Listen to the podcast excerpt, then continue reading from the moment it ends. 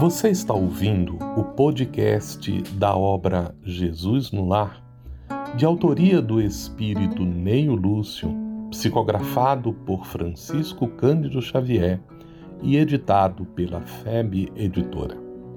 Um programa produzido pela FEB TV e convertido para você que curte podcast e produções em áudio.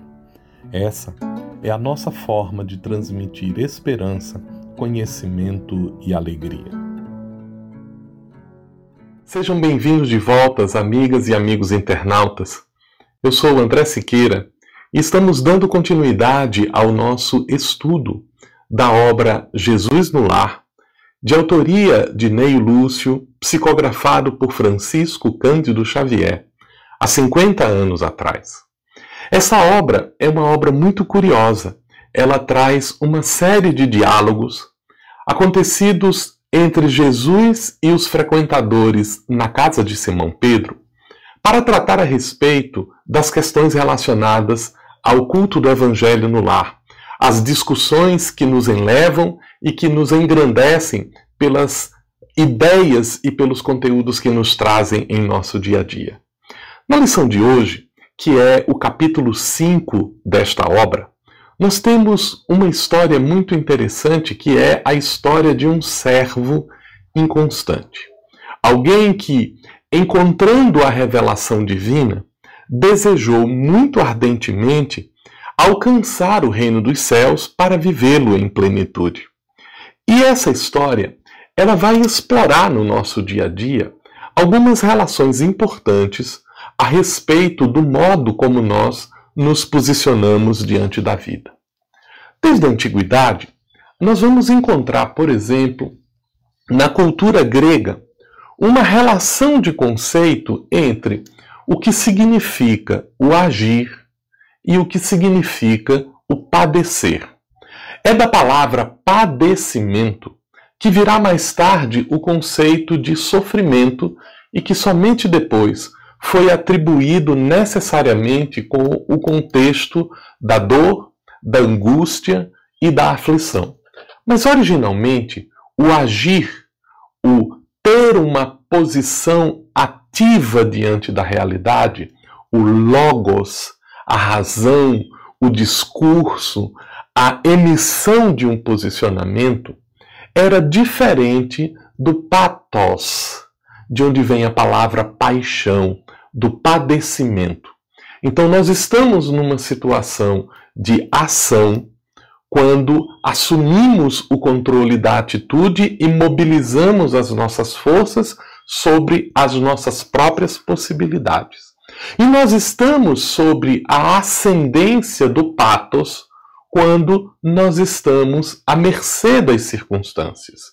Então, esta relação entre o agir e o padecer serão um pano de fundo interessante para que nós possamos analisar os conteúdos dessa lição muito importante para o nosso engrandecimento, porque é comum que em nossa posição diante da vida nós desejemos ardentemente agir, mas não sabemos aproveitar adequadamente as experiências do padecimento. É muito importante nós destacarmos que na lição Jesus assevera que o servo ele havia descoberto a revelação divina.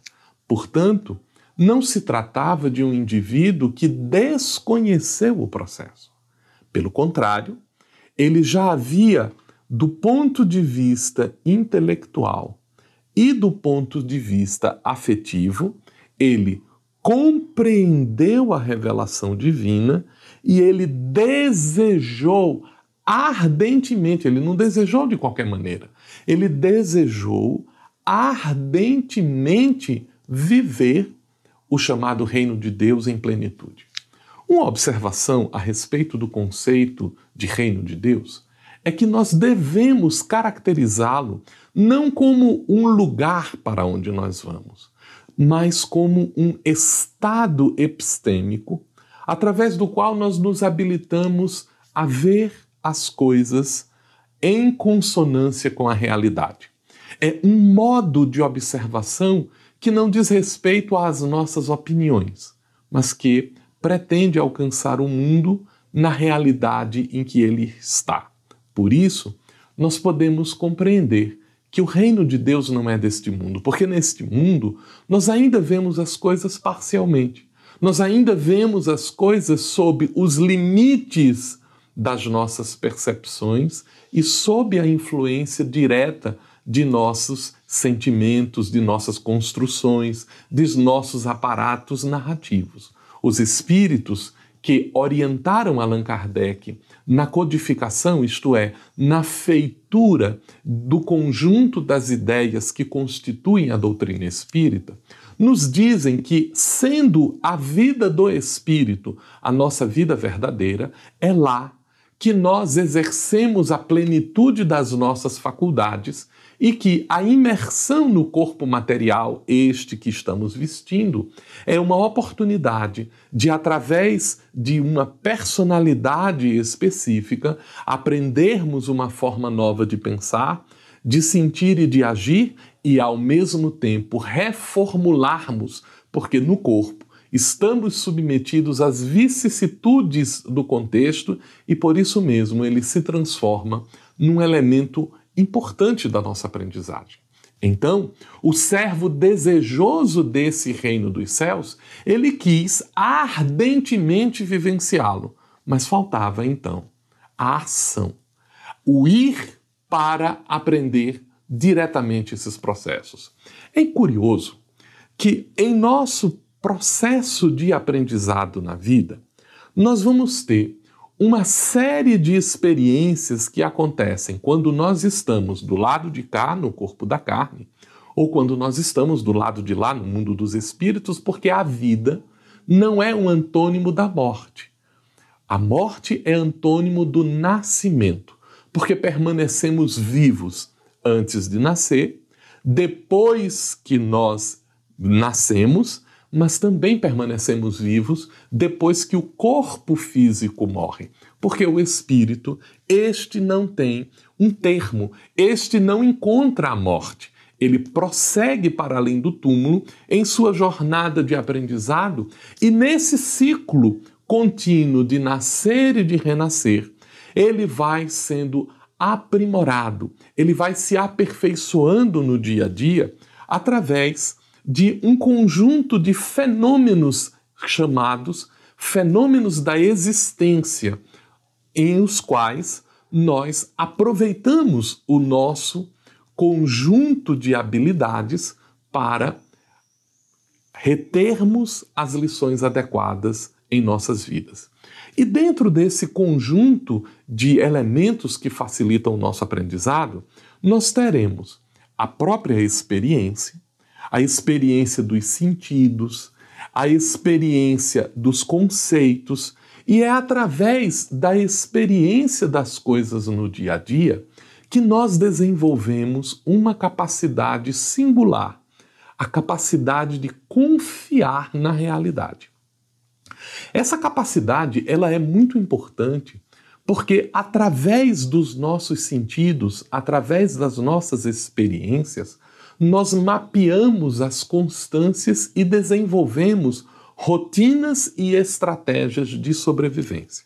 Nós assimilamos o comportamento das leis, nós aprendemos que existem ciclos de estações, nós aprendemos que existem ciclos de dia e de noite, nós aprendemos que existem ciclos nos vegetais para plantar, colher e nos alimentarmos, nós reconhecemos os nossos ciclos de atividade e de repouso, então a possibilidade de experimentar as coisas na vida responde por essa estratégia muito própria da vida de nos permitir o desenvolvimento de uma confiança no ambiente em que estamos. E a palavra que designa o conceito de confiança é fides. Daí a palavra fidelidade e daí a palavra fé, que significa efetivamente confiança, não acreditar no que é impossível. A fé significa depositar confiança,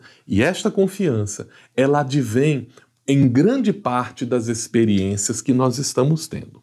Sendo, portanto, a experiência o primeiro fenômeno da existência, o segundo fenômeno é quando nós nos dedicamos a raciocinar sobre os fenômenos da experiência. E esse esforço de raciocínio sobre os fenômenos da existência desenvolve-nos a capacidade de raciocinar, isto é, de comparar, de fazer cálculos comparativos e, através disso, prever o comportamento das experiências que o mundo já nos ofereceu e que podemos então projetar para entender como é que o mundo funciona. A fé nos dá a confiança, a razão nos dá o cálculo cognitivo, a linguagem permite-nos então mapear a realidade, representá-la em nossos conceitos e aí exercitando o pensamento que raciocina, a capacidade de experienciar a realidade, nós vamos mapeando o comportamento das leis que regem o universo e nos habilitamos a interferir no mundo e nos habilitamos a interferir sobre nós mesmos à medida que nós compreendemos. Mas além dos fenômenos da fé e da razão, a vida também nos oferece as possibilidades da ação através das quais nós retiramos os conceitos internos e procuramos aplicá-lo no mundo no modo como nós entendemos, e nós temos o padecimento, em que o mundo agora se impõe ao nosso raciocínio como um todo.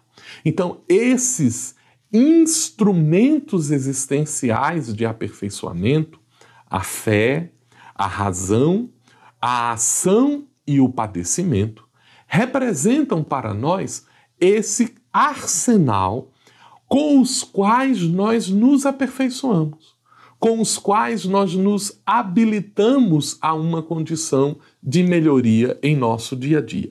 Essa visão, ela é clara. Essa é uma visão que nos permite entender o modo como nós nos posicionamos no nosso dia a dia. Por exemplo, é, quando nós vemos a história do servo inconstante, aquele que desejou o reino dos céus, que o compreendeu, ele pretendeu agir simplesmente. Ele pretendeu ir fazer coisas e teve nos convites da vida oportunidades para exercitar o caminho de construção desse reino verdadeiro e falhou exatamente porque não soube aproveitar as oportunidades de sofrimento. O que é muito comum, porque, em geral, nós nos arvoramos de maneira muito orgulhosa e pretendemos simplesmente impor os nossos conceitos à realidade da vida. Uma obra muito curiosa, chamada Tipos Psicológicos, Carl Gustav Jung vai apresentar o mapeamento de dois tipos de indivíduos de um ponto de vista psicológico: aqueles que são extrovertidos e aqueles que são introvertidos.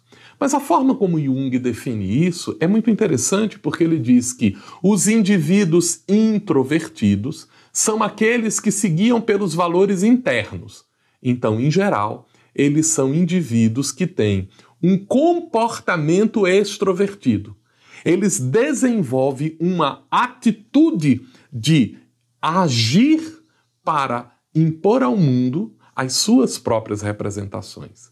E o indivíduo que tem a personalidade extrovertida, ao valorizar mais as coisas do mundo, ele tem um comportamento introvertido. Ele recebe mais as coisas do mundo. E aqui se caracterizam as posições predominantes de ação e as posições de padecimento. A condição ativa e a condição passiva no dia a dia da realidade. E é assim que nós vamos identificar de maneira muito interessante os elementos de resistência apontados na história de Neio Lúcio e que nos permitem compreender o nosso problema de submissão às experiências da vida para o aproveitamento do nosso aprendizado na conquista desse reino dos céus. É importante nós recordarmos que já no Sermão do Monte, Jesus nos convidou à humildade, isto é, à capacidade de olharmos para nós mesmos com a consciência dos nossos limites, sabendo exatamente o que nós somos capazes de fazer e o que nós não somos. Sabermos exatamente o que nós conhecemos e o que nós não conhecemos. E através dessa consciência, desenvolver um sentimento de aprimoramento. E aí, Jesus coloca na segunda bem-aventurança que são bem-aventurados os que sofrem, porque o sofrimento significa um caminho através do qual nós podemos aprender esta nossa humildade. A bem-aventurança é uma atitude em si e nós precisamos aprender a agir através do sofrimento também. E aí a história de Neio Lúcio vai nos apresentar alguns obstáculos. Ele assevera que em nós nós temos a insubordinação, a insubmissão, isto é, o nosso orgulho não nos permite aceitar que em determinadas circunstâncias nós precisamos nos submeter às circunstâncias da vida. Não é uma atitude constante. Agir é uma necessidade.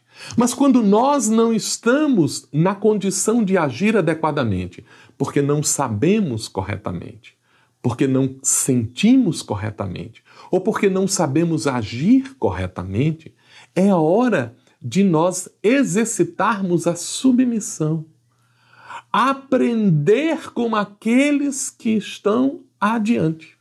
E isso não é uma atitude que nos menospreza, isso é uma posição que nos exalta. O segundo obstáculo apresentado pela história é a intolerância.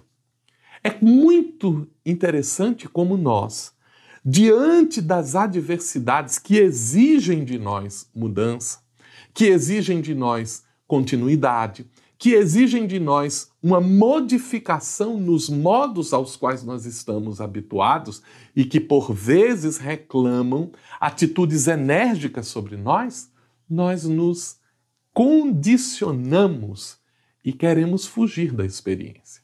Não temos a tolerância necessária. Nos colocamos em posição de fragilidade, usando a fragilidade como desculpa para não aproveitarmos as experiências que a vida está nos oferecendo. Também apresenta a inconstância. É necessário compreender que nós somos atletas da alma. A vida é um treino para a cidadania do universo. A vida é uma constante para que, através das diferentes experiências, nós possamos desenvolver as condições adequadas de aprendizado. E por isso, a submissão, a tolerância, a fortaleza, a constância no trabalho devem ser utilizadas como instrumentos de melhoria. Mas a história ainda apresenta como dificuldade o medo e a afetação. Esses dois instrumentos que dificultam o modo como nós aprendemos de uma maneira geral. O medo, não por ser uma condição ruim. O medo é um mecanismo de defesa do organismo. O medo é uma daquelas emoções fundamentais e ele se caracteriza ou pela ignorância, o que nos coloca em estado de alerta, ou para rememorar uma experiência que nos machucou física ou emocionalmente. Então, nós, diante de uma situação desconhecida, ou diante de uma situação em que as nossas memórias indicam uma possibilidade de ameaça, nós desenvolvemos o medo.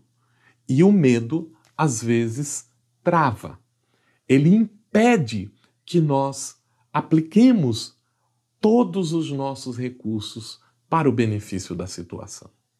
O outro, o outro modelo que é nos apresentado como um grande obstáculo para o aprendizado é precisamente a afetação.